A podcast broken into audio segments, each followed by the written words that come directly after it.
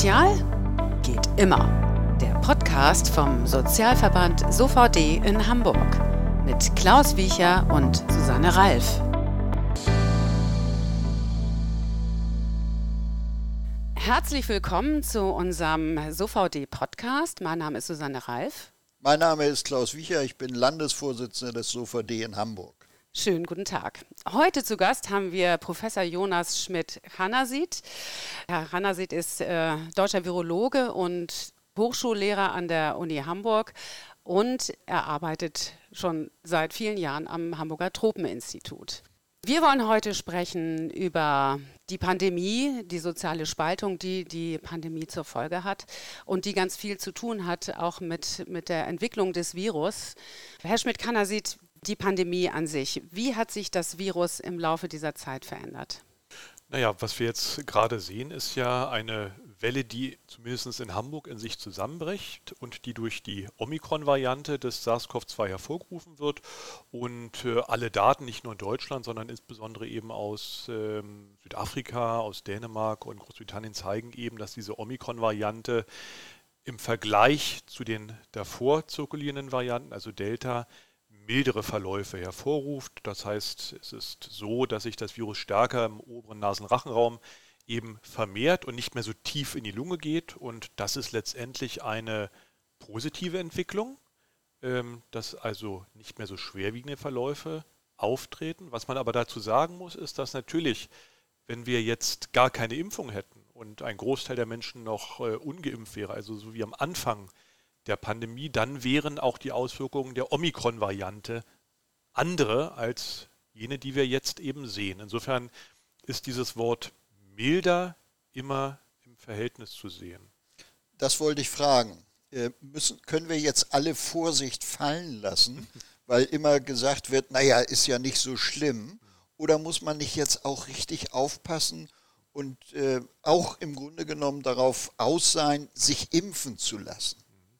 Also die Impfung, äh, sprechen, äh, sprechen Sie einen ganz wichtigen Punkt an, Herr Wiecher, ist natürlich ein, äh, auf Neudeutsch, ein Gamechanger gewesen. In der Pandemie ist, ähm, wenn wir es auch ähm, von der Wissenschaftsgeschichte her sehen, die Entwicklung ähm, vieler gleichzeitig vieler hochwirksamer Impfstoffe, also nicht nur der mRNA-Impfstoffe, sondern auch der Vektorimpfstoffe, ist wirklich ein Meilenstein in der Wissenschaftsgeschichte gewesen in so kurzer Zeit und hat eben Millionen von Menschenleben äh, gerettet. Insofern können wir da sehr dankbar sein für diesen Impfstoff. Und äh, Sie hatten es jetzt so ein bisschen flapsig dargestellt. Ähm, genau so sollte man eben natürlich äh, das Ganze nicht sehen, sondern eben sehr differenziert, sachlich. Auf der einen Seite sollte man natürlich auch keine Panik schüren und auch nicht spekulieren. Aber auf der anderen Seite sollte man auch die Situation so genau wie es geht auf Basis der wissenschaftlichen Daten beschreiben. Und da ist es natürlich auch mit der Omikron-Variante so und der aktuell in sich zusammenbrechenden Omikron-Welle in Hamburg so, dass äh, nach wie vor das Virus auch in den nächsten Jahren für die besonders gefährdeten Menschen, die zum Beispiel sehr alt sind oder Vorerkrankungen haben, eine Herausforderung sein wird. So wie andere Infektionskrankheiten auch. Und darum geht es letztendlich. Die Frage, ist diese Sonderrolle, die das SARS-CoV-2-Virus jetzt in den letzten beiden Jahren gehabt hat, ist die in der Zukunft noch gerechtfertigt? Oder müssen wir die Ressourcen, die wir jetzt sehr stark für dieses eine Virus einsetzen, auch für andere Gesundheitsrisiken einsetzen, damit wir die nicht aus dem Auge verlieren? Äh, bevor wir da drauf einsteigen, Herr Schmidt-Kanasit, äh, nochmal die Frage zu diesen mRA-Impfstoffen. Das ist ja für viele eine gewisse Unsicherheit. Sagen, das was Neues, das haben wir noch nie gehabt und kann das mein Erbgut äh, verändern? Ist das für schwangere Frauen besonders gefährlich? Also ich finde, dass wir darüber nochmal sprechen sollen.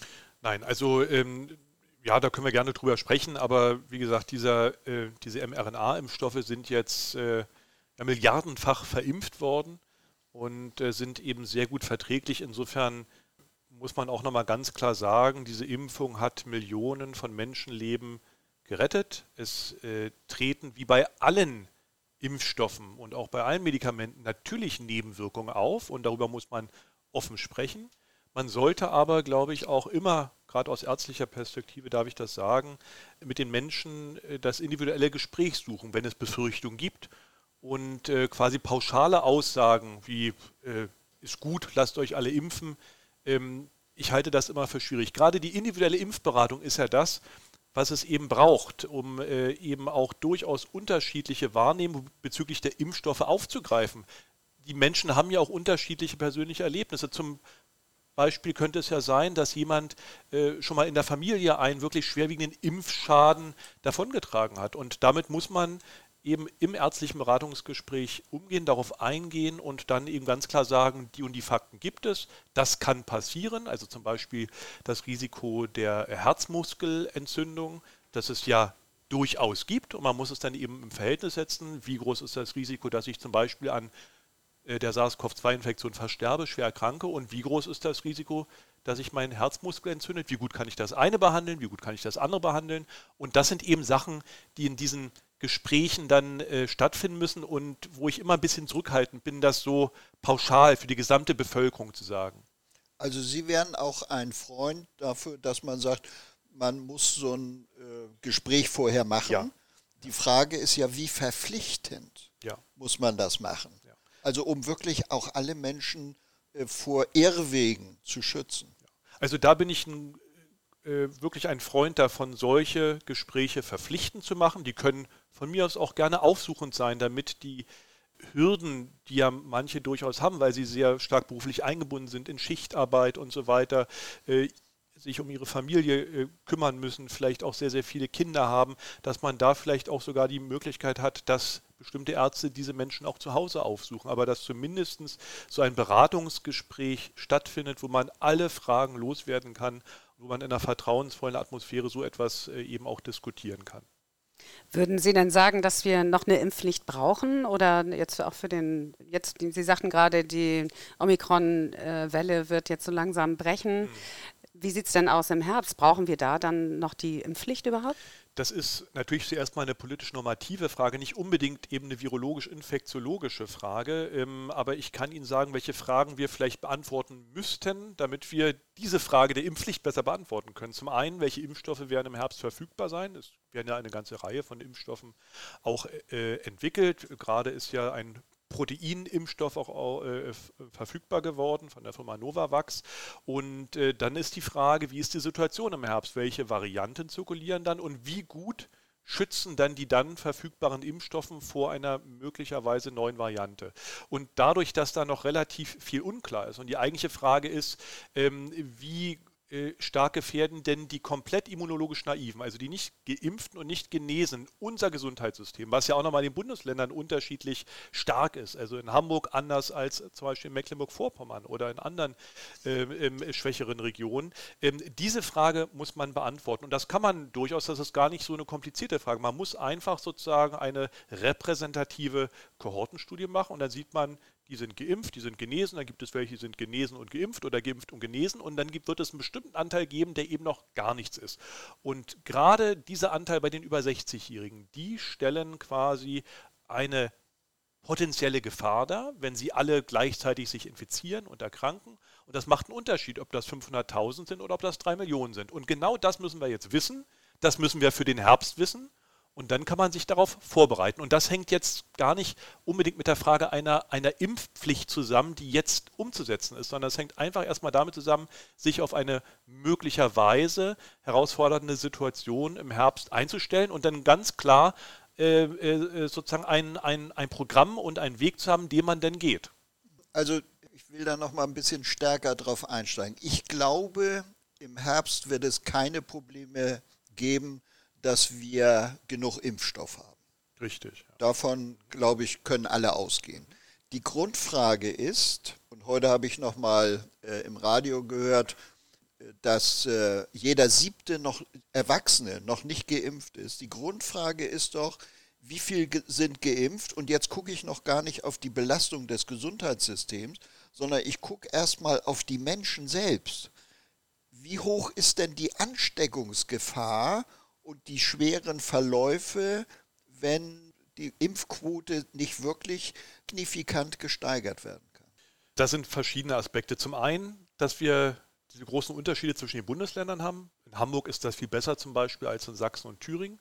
Und zum anderen die Frage, die Sie vielleicht auch umtreibt, nochmal der Unterschied Infektion, Infektiosität und schwere Erkrankung und Tod.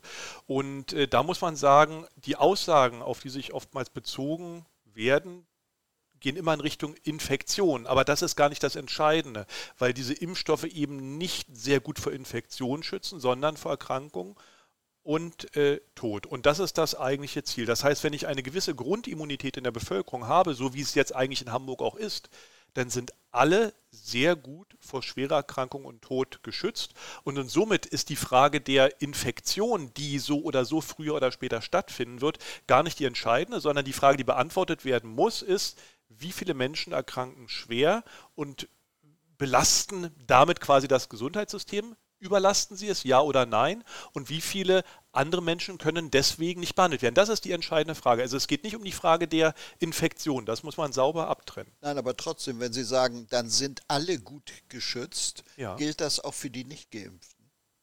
Wenn sie äh, nicht genesen sind, äh, gilt das sicherlich nicht für sie. Dann haben sie ein signifikant höheres Risiko, eben schwer zu erkranken oder eben auch zu versterben. Gerade wenn sie natürlich Risikofaktoren haben. Wenn sie älter sind oder wenn sie zum Beispiel ähm, adipös sind, also eine Fettleibigkeit aufweisen, dann äh, sind das sehr, sehr äh, ähm, entscheidende Risikofaktoren.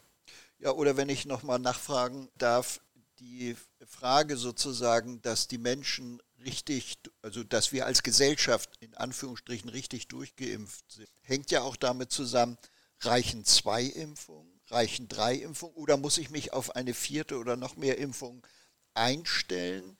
Äh, oder so wie bei der Grippe, jedes Jahr sozusagen neu impfen, damit ich äh, einen Status habe, dass ich äh, nicht schwer erkranke. Diese Frage kann man noch nicht abschließend beurteilen, weil wir, wie gesagt, ja noch nicht wissen, welche herausfordernden Varianten auch in den nächsten Jahren auf uns zukommen, welche Impfstoffe dann wie verfügbar äh, äh, sind. Aber was man jetzt sagen kann, ist, dass mit diesen drei Impfungen, die ja viele jetzt auch eben schon erhalten haben, eine sehr, sehr gute Grundimmunität vorhanden ist, die auch gut ist und auch längerfristig vor Schwererkrankung und Tod schützt. Infektion nochmal ausgenommen. Damit muss jeder rechnen, der auch dreimal geimpft ist, er kann sich infizieren, das haben jetzt auch viele gesehen, aber im, der, im Regelfall verlaufen diese Infektionen für die meisten Menschen eben leicht und eben nicht schwer. Und das ist ja das Entscheidende. Darum haben wir ja so viele geimpft. Das, genau das war das Ziel. Ja? Und das muss man sich immer noch mal vor Augen führen, weil oftmals auch, oftmals auch mit diesem ähm, Wort der Durchseuchung leider gearbeitet wird. Das ist ähm, ähm, irgendwie ja auch im, im, Diskurs missbraucht worden. Man muss sich einfach von dem Gedanken verabschieden, dass man nie zu diesem Virus Kontakt haben wird. Das wird früher oder später passieren. Aber es ist eben nicht mehr schlimm, weil man mit der Impfung eben gut geschützt ist vor Erkrankung und Tod.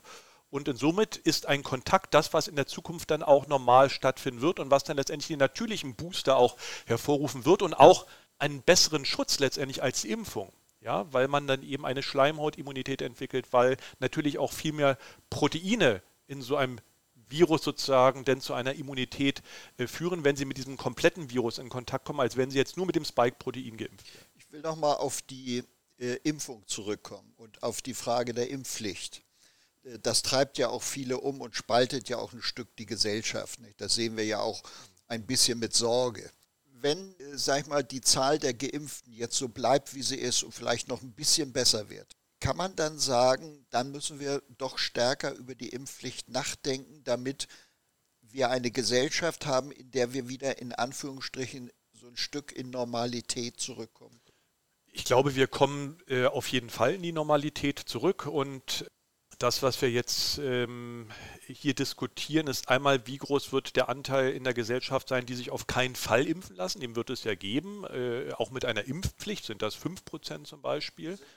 Aber die Frage ist, ob man, solange sie nicht andere gefährden oder das Gesundheitssystem überlasten, was ist die Aufgabe von uns, diese Menschen sozusagen zu einer Impfung zu zwingen? Ich glaube, dass das äh, haben wir bei keiner anderen äh, ähm, Infektionskrankheit. Insofern bleibt es schon eine individuelle Entscheidung, solange man damit eben nicht andere massiv gefährdet. Und die anderen haben ja die Möglichkeit, sich zu impfen, neben der Impfung. Wir sprechen jetzt auch sehr, sehr viel über die Impfung. Aber es gibt natürlich noch andere Möglichkeiten, sich zu schützen. Das muss man auch nochmal betonen. Ja? Auch gerade für die Menschen, die vielleicht nicht ausreichend auf eine Impfung reagieren, gibt es ja, die immungeschwächt sind, die haben auch die Möglichkeit, sich natürlich genau mit einer Maske mit Abstand, mit anderen Hygienemaßnahmen zu schützen. Das sollte man unbedingt. Darf ich mal eben fragen, ja? wie wichtig ist eigentlich diese Maske?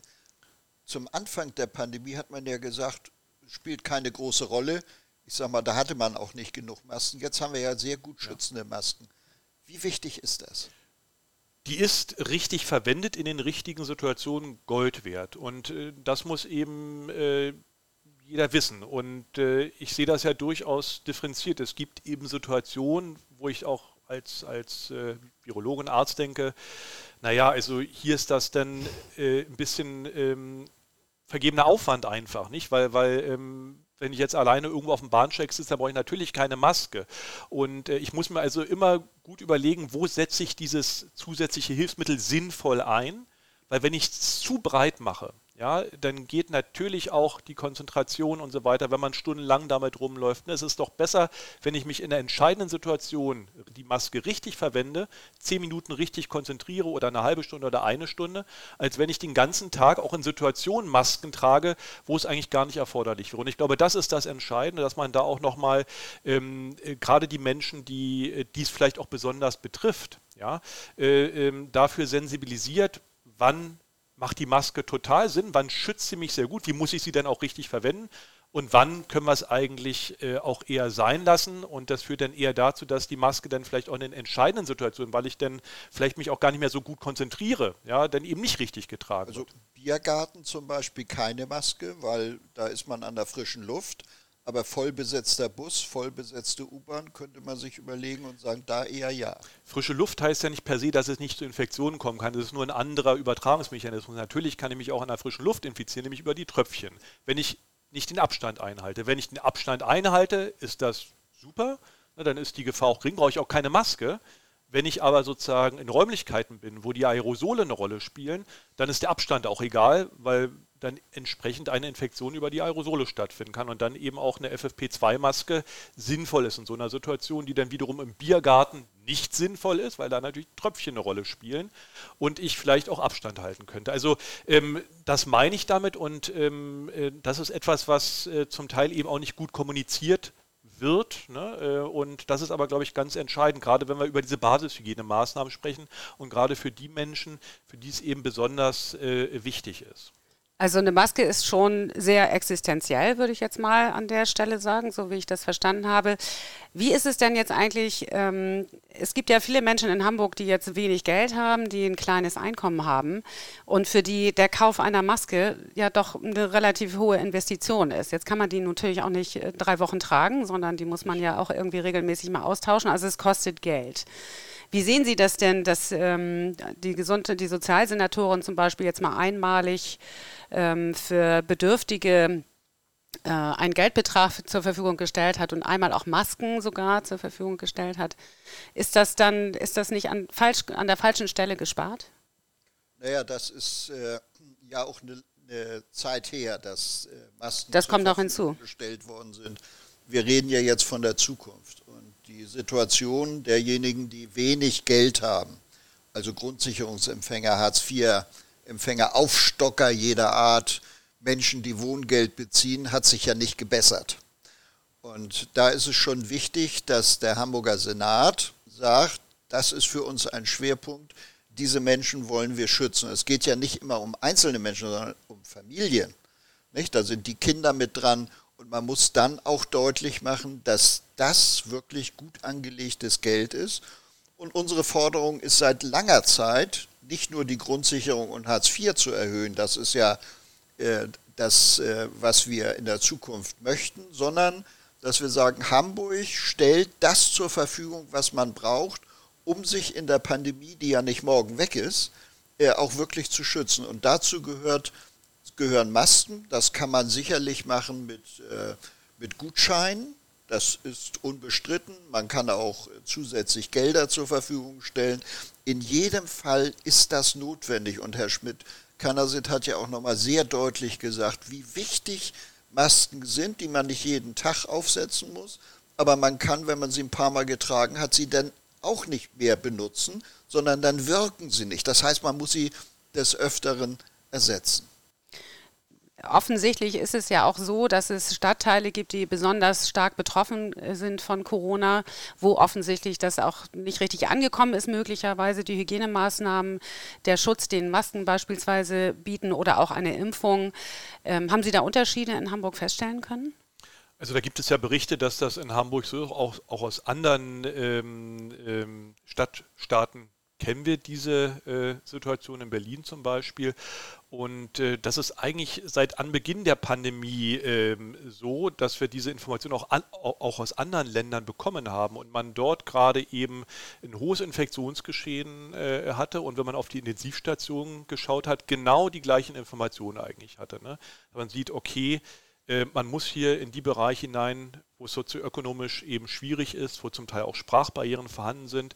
Und das wäre ganz entscheidend gewesen, hier frühzeitig sozusagen zielgerichtet äh, eben Unterstützungsangebote, niedrigschwellige Angebote eben ähm, ähm, zu, zu, machen. Und, und das erreicht man natürlich nicht mit der Tagesschau oder mit irgendwelchen, äh, mit dem Tatort oder irgendwie, sondern man muss Vertrauenspersonen haben, die in diese Bereiche gehen können. Ich kenne das ja selber aus der thailändischen Community. Wer guckt denn da den Tatort? Die gucken natürlich zum Teil auch thailändisches Fernsehen und dort, dort werden natürlich ganz andere Informationen auch geteilt und genauso ist es eben mit den türkischen Mitbürgern oder mit den Mitbürgern mit türkischen Wurzeln, mit russischen Wurzeln.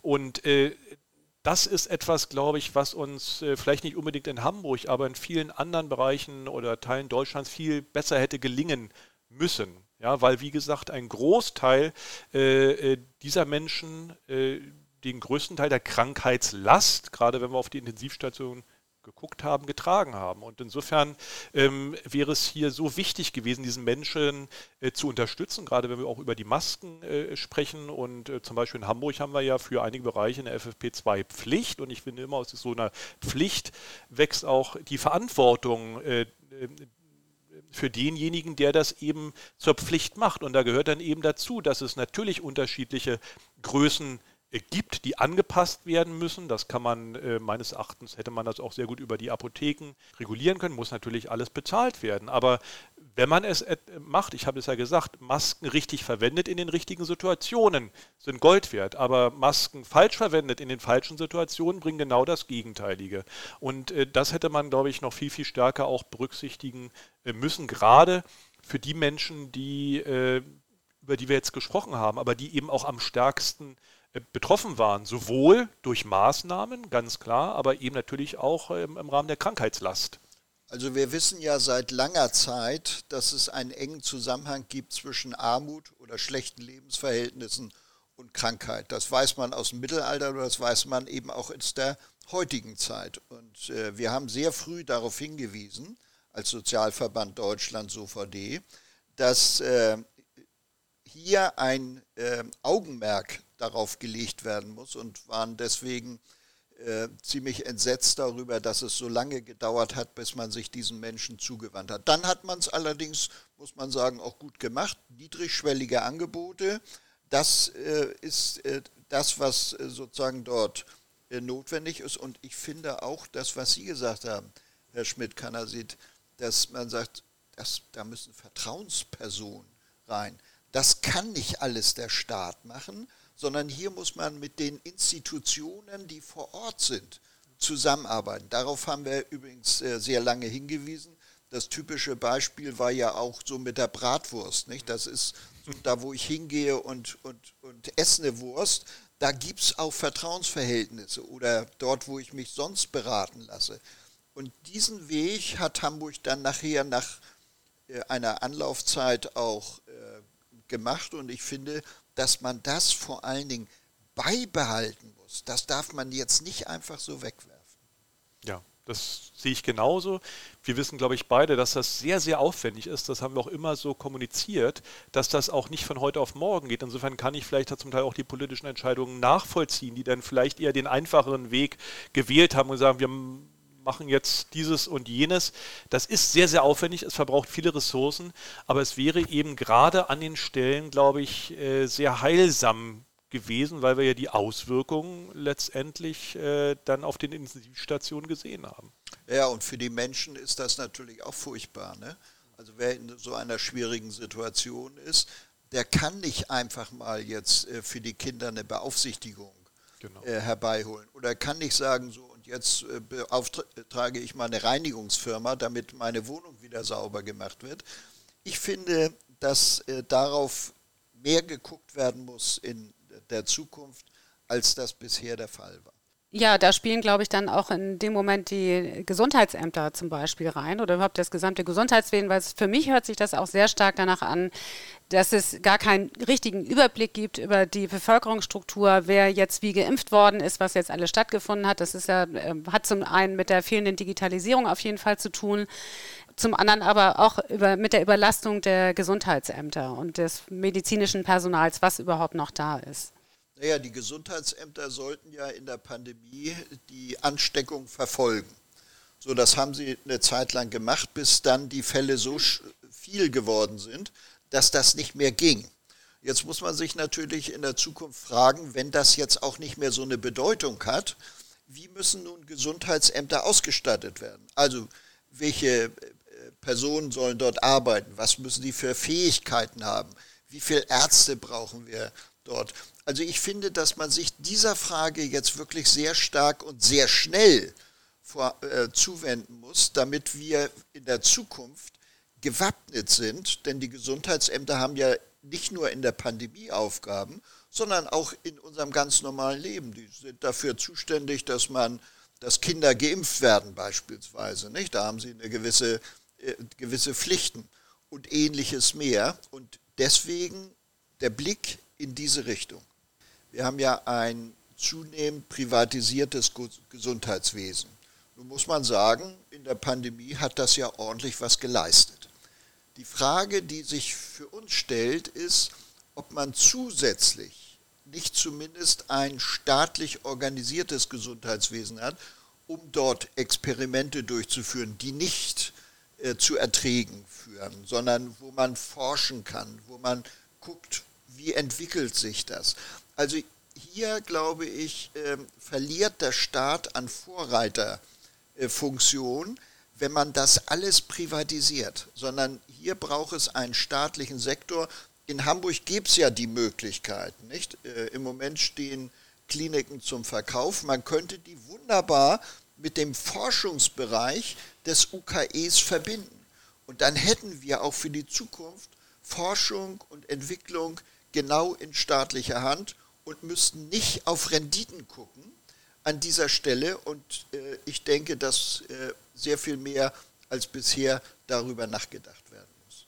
Das beste Beispiel dafür ist ja, gerade wenn wir über die Unikliniken sprechen, die Uniklinik Gießen-Marburg, äh, wo die Privatisierung eben genau die Probleme aufgezeigt hat, über die Sie jetzt gesprochen haben. Insofern äh, sollte es gerade eben im universitären Bereich und bei den Unikliniken sicherlich so sein, dass dort diese notwendigen Ressourcen auch in der Zukunft, auch in der Breite zur Verfügung gestellt werden, um genau das zu sichern, was uns zum Teil jetzt auch äh, gefehlt hat. Wir reden insbesondere hier auch über die klinischen Studien. Da ist ja Deutschland wirklich, äh, ich will jetzt nicht sagen Brummelletzter, aber es ist nicht gut gelaufen. Ne? Und äh, da haben wir viele, viele Daten nehmen müssen aus anderen Ländern, aus Israel, aus Großbritannien. Und das ist etwas, was wir definitiv besser machen müssen. Und hier finde ich, hat der Staat und die Stadt geradezu eine Verpflichtung, äh, dies zu machen. Sie haben das ja sehr deutlich gemacht. Wir müssen auf andere, auf Daten an, in anderen Ländern zurückgreifen. Und ich finde, dass das für ein so hoch industrialisiertes Land wie Deutschland eigentlich eine äh, Situation ist, die wir in der Zukunft verlassen sollten. Also dieses Thema denke ich, wird noch eine ganze Weile auch in die Diskussion kommen. Und ich finde auch, wir müssten noch mal gucken, wir haben ja vor allen Dingen auch, auch ein, ein, ein, ein, äh, im Pflegebereich äh, große Schwierigkeiten. Und wenn wir ein staatlich äh, organisiertes äh, Gesundheitswesen hätten, dann könnten wir dort überproportional ausbilden, ohne auf die äh, Renditen zu gucken. Und ich finde, das ist jetzt Aufgabe und muss jetzt dringend angepackt werden. Also kann man schon sagen, dass Corona nicht nur ganz viele Nachteile gebracht hat, sondern auch äh, viele Denkanstöße gibt, jetzt auch mal und auch wahrscheinlich noch ganz viele Anstöße, die, ähm, wo wir auch uns schneller bewegen werden müssen. Äh, Herr Schmidt, Kanner sieht abschließend nochmal die Frage, was kommt denn nach Corona? Äh, welche Perspektiven haben wir auf ein neues Virus? Wird es da, was meinen Sie? Wie ist so Ihre Prognose? Werden wir jetzt immer mit äh, solchen Viren leben müssen in der Zukunft, die uns und unsere Gesellschaft ähm, auseinanderbringt und belastet? Tja, die Frage ist genau, wie wir in der Zukunft eben leben wollen, weil das macht oder trägt viel dazu bei, dass solche Viren, solche problematischen Viren eben häufiger auftreten. Das heißt, wie gehen wir mit der Natur um, dringen wir immer weiter in diese Naturräume ein, zerstören sie, weil das führt dazu, dass einfach diese Viren häufiger auf den Menschen übertreten können wenn wir noch über die Klimaerwärmung sprechen, ist das auch ein ganz wichtiger Faktor, der dazu führt, dass das dann noch bessere Bedingungen für diese Viren sind, gerade wenn es eben wärmer wird. Das sehen wir gerade bei den Viren, mit denen ich mich eben sehr beschäftige, also den Stechmückenübertragenen Viren, Zeckenübertragenen Viren, die breiten sich aus, weil es immer wärmer wird in vielen Teilen der Welt. Und äh, das ist eine Herausforderung. Und wenn wir da eben nicht darüber nachdenken, wie wir in der Zukunft leben wollen, dann wird das nicht besser werden, sondern eher schlechter. Herr Schmidt-Kannersied, vielen Dank für das Gespräch und Vielen Dank, Herr Wicher. Einen schönen Abend noch. Ja, gerne. Vielen Dank auch Ihnen für die wirklich äh, sehr ansprechende Moderation. Dankeschön. Vielen Dank.